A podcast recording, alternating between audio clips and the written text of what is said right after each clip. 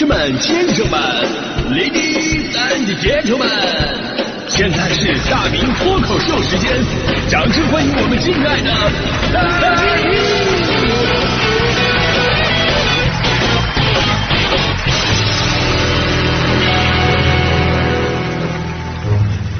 好，欢迎各位来到今天的大明脱口秀，我是大明啊。这个工作实在是太难了，有没有那么刻你突然就想放弃了？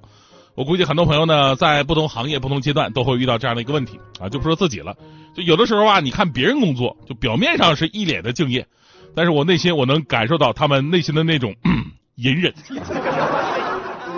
比方说，最近有个新闻说，海底捞服务员啊要给客人跳那个科目三，我一开始挺纳闷，跳科目三。这有把车开进来吗？这是啊啊！后来才知道啊，这个科目三啊，其实全称是广西科目三，源自广西某婚礼现场，多人欢歌起舞的这么一个场景啊，就是跳舞。所以有种说法嘛，说广西人一生当中会经历三场考试：科目一唱山歌，科目二嗦米粉，科目三就是跳舞啊。那这个科目三这个网红舞蹈啊，现在不仅限于广西了，这个海底捞有的门店就要求啊，员工要给客人跳。啊，说是一些门店自己的安排，而且据说呢，这些能够跳舞的服务员在海底捞的月薪已经超过一万二了。哎呦，这个当个服务员真的太不容易了。万万没想到，最后工资差距并不是来自于能力和考勤，而差在才艺表演上了。说真的，我的很多同事看到以后啊，就特别的动心啊。一方面，我们同事是真的有才艺啊；另外一方面，就是我们同事他们真的没有一万二啊。就这一瞬间呢，我发现，就所有的行业真的都是相通的。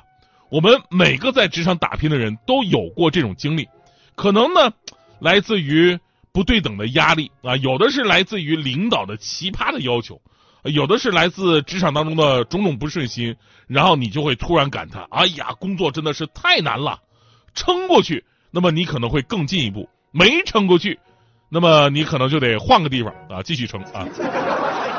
顾名思义嘛，在职场里边有那么一群人啊，就是呃，我我我来说一下吧，先来说一下，呃，整理一下，就是每个人在每个阶阶段，呃，都会经历的一个职业阶段。其实这个职业阶段大大体来说可以分为三种，呃，三个职业阶段。第一个阶段呢，就是职场大冤种啊，职场大冤种，职场大冤种呢，就是在这个职场当中有那么一群人，干着最苦最累的活，拿着最少的工资，而且呢，时不时还得挨着老板的骂。然后呢，还得完成老板提出的各种要求。这群打工人每天过的是既忙碌又压抑，心里边虽然说无比的厌烦，但内心深处还憧憬着老板画的饼，万一实现了呢？对不对？然后行为上还不得不为老板歌功颂德、摇旗呐喊。我们称之为职场大冤种。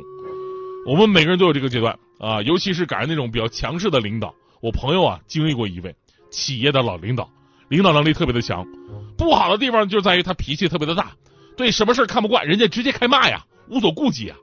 我朋友刚进去工作的时候就跟我感叹说：“哎呦，我们那老领导真的是太辛苦了，骂人都骂出咽炎了啊，嘴里边好像永远嚼着绿箭口香糖。”我说：“是这个口气很香吗？”他说：“不是，一直跟我口吐芬芳啊。”当然，我朋友也说了，说有的时候吧，虽然想放弃，但想想人家领导真的有能力，对吧？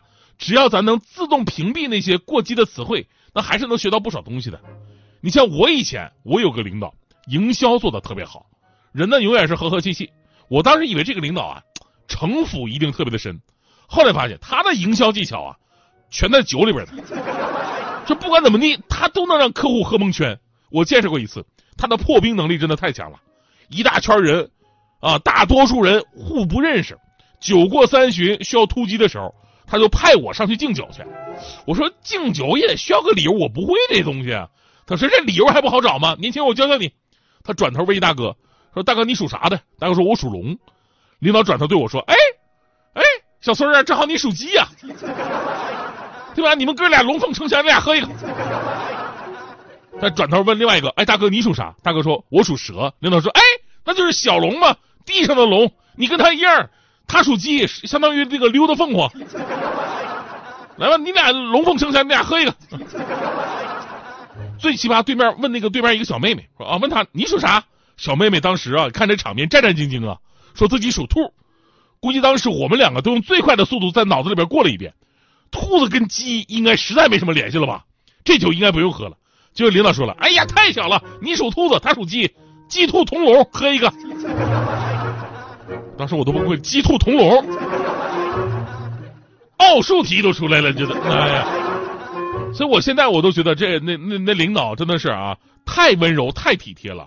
就凭他那个身份，他完全不需要找这些借口的。我一个东北人，你直接跟我说喝一个不就得了吗？这不，哎呀，这这磨磨唧唧，哎呀。所以谁还没有经历过职场大冤种的阶段呢？如果你没扛过去，那么你可能走上创业啊，或者去另外一个地方继续充当大冤种的路。如果你扛过去了，恭喜你，你会走上职场的第二个阶段，叫精神股东啊，精神股东啊。我这我我现在就处于这个阶段，所以你们应该知道我为什么总叫自己孙台了吧，对吧？人家是精神上的股东，我是思想上的台长啊。这个阶段的境界是什么呢？就是思考问题都是站在公司的角度，从公司的利益出发，并且还要求其他的同事也能够大公无私，放弃个人利益来成就公司利益。这种人就就好像真的是一名股东一样，而实际上他啥也不是。昨天我还在我那个大明的快乐时间那个微信公号我发推送呢，说周六的时候我放假，我还特意开车三十多公里跑到单位去，主要是想蹭一下那个空调，我家太冷了。结果到单位一看呢，我太生气了。周六啊，一个加班的竟然都没有。我说你们这些人对自己一点要求都没有吗？加个班就这么难吗？加班不是为别人啊，你以为是为公司吗？不，那是为自己。这个世界上只要你用心，就没有白加的班儿。你看那天我，我通过用心观察，我真的就发现了我们在工作当中的一个严重的问题、严重的漏洞。幸好我来了，哎。因为周末都没人来嘛，所以我想问一个问题：为什么男厕所的灯没人关？对不对？周五走的时候就应该把它关掉啊！要不亮到周末的话，这得公给公司带来多大的损失？对不对？而我们的公司还能承受得了这么大的损失吗？幸好我来了，幸好还是男厕所。所以周一的会上，我我我今天我一定要好好提一提。你别管我的级别是什么，我是公司的主人翁。一般到了我这个阶段，您就感受出来了，我我基本上已经被洗脑了。当然还有第三个阶段啊，第三个阶段呢，就是当年你还埋怨领导对你 PUA 的时候，最后你慢慢的也变成了那个 PUA 的领导。当然我也不知道为什么现在的 PUA 这个词儿这么火，就什么情况什么人都用。就咱们今天脱口秀呢，就是想告诉那些年轻的朋友们，不要轻言放弃。就人生总会遇到一些你看起来不合理的事儿。工作当中也会有一些不能理解的要求，每个身处其中的人啊都会遇到。坚持不一定是最好的选择，该放弃的时候确实不要犹豫。但关键问题是啥呀？关键问题是，如果你一直遇到问题你就放弃了，而没有坚持过，这才是对自己的不负责呀，对吧？只有当你身份经历过转换，立场的经历过不同，你才会理解有些不合理。你换个角度，它就是合理的，甚至到最后，那也会成为你的选择。因为不是因为你跟这个世界同流合污了，而是因为你的利益出发点已经不一样了。你比方说大迪，大迪总说我 PUA 他，真的，我俩总会因为业务上的事儿争论。你知道以前领导给我呃提出一些过分要求的时候，我都不会想到放弃呀。